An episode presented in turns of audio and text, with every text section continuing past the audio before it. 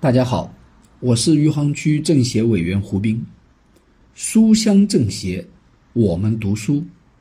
今天我给大家推荐的书是刘慈欣创作的系列长篇科幻小说《三体》。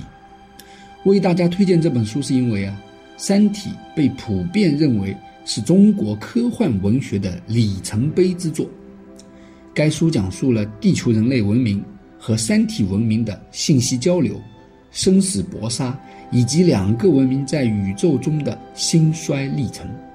这本书蕴含的信息量非常大，作者基于自身强大的物理基础知识，向我们展现了一个不可思议的外太空世界、多维世界、微观世界，想象力极其丰富，描绘能力也十分强悍，而且通篇逻辑紧密，文笔出众，引人入胜。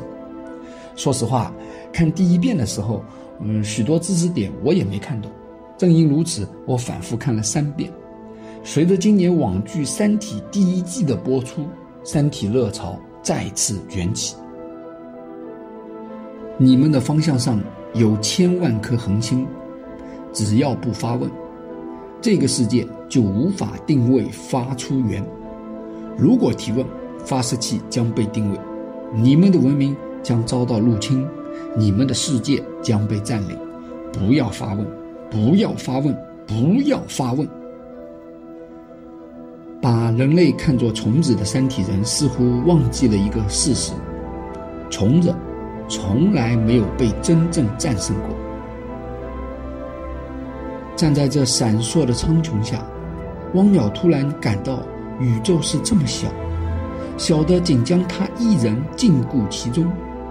宇宙是一个狭小的心脏或子宫，这弥漫的红光是充满于其中的半透明的血液，它悬浮于血液中，红光的闪烁周期是不规则的，像是这心脏或子宫不规则的脉动。